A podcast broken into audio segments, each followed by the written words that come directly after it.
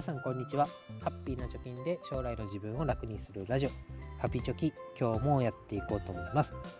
えー、前回からですね、えー、一つのテーマで3回に分けて話すということで、えー、何のテーマで話しているかというと今岸田内閣が、ぶち上げている、所得倍増計画というものに対して、まあ、世間の反応みたいなことについて話しております。で第2回の今日はですね、あ第2回を始める前に、第1回はですね、この調査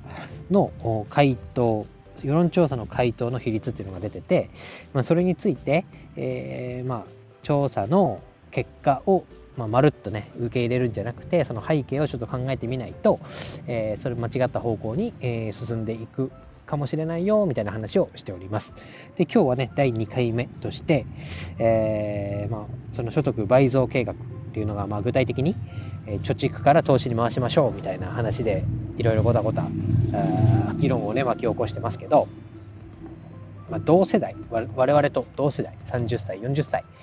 の、え人たちから見れば金がないぜというのがまあ本心なんじゃないかなということについて、え話していきたいと思います。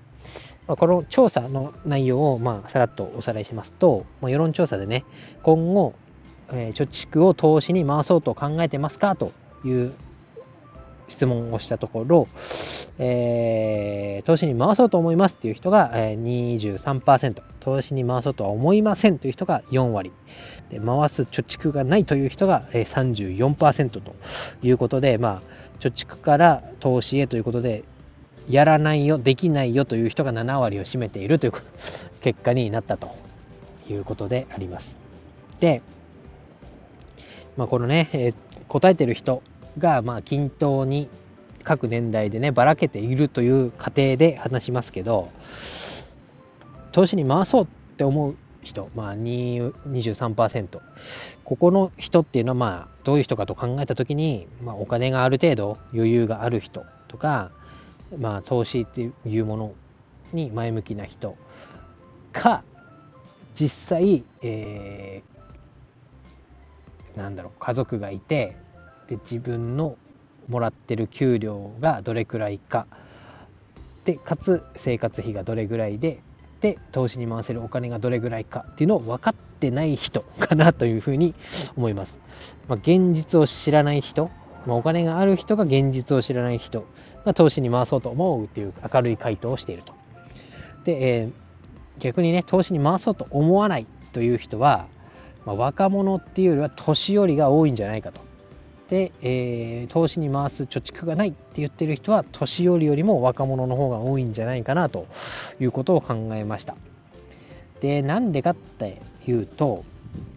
若い人っていうのは本当に私もそうですけどそんなね余剰資金なんてもうねほとんどないんじゃないかなと思います。まあ大企業に勤めててね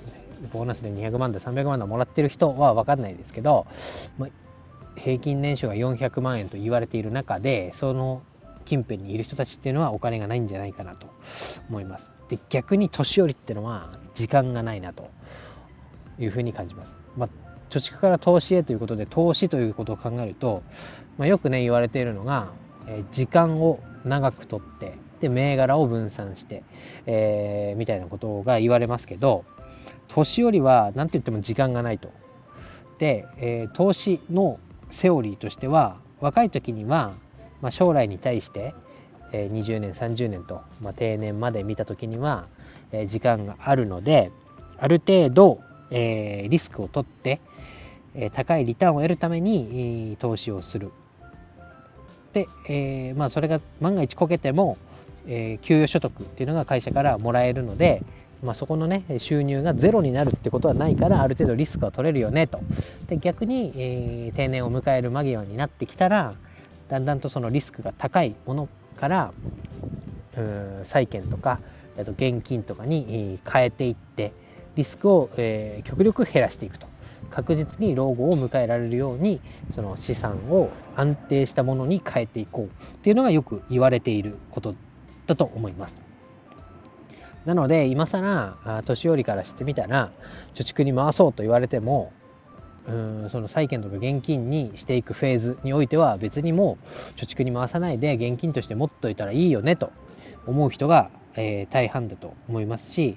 逆に、えー、リスクを取ってね時間も味方にできる若者っていうのはあお金がないよということで回答をしてるんじゃないかなと思います。でまあこれはねリアルに私自身も思うことがありますけどそんな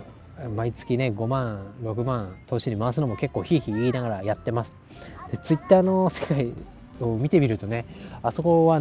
異様にこう次元が違って、えー、月30万40万投資していてでファイヤーしてる人がいてみたいな、えー、感じで、えー、日々ね繰り広げられてますけどまあ自分の身近に投資をしてる人がいるかっていうとまず話聞かないですしでかつやっている人でもね10万20万投資できてるかっていうと私は聞いたことはない。っていうことを考えるとやっぱりこう投資に回すお金がないっていうのは、まあ、リアルな反応なんじゃないかなと思います。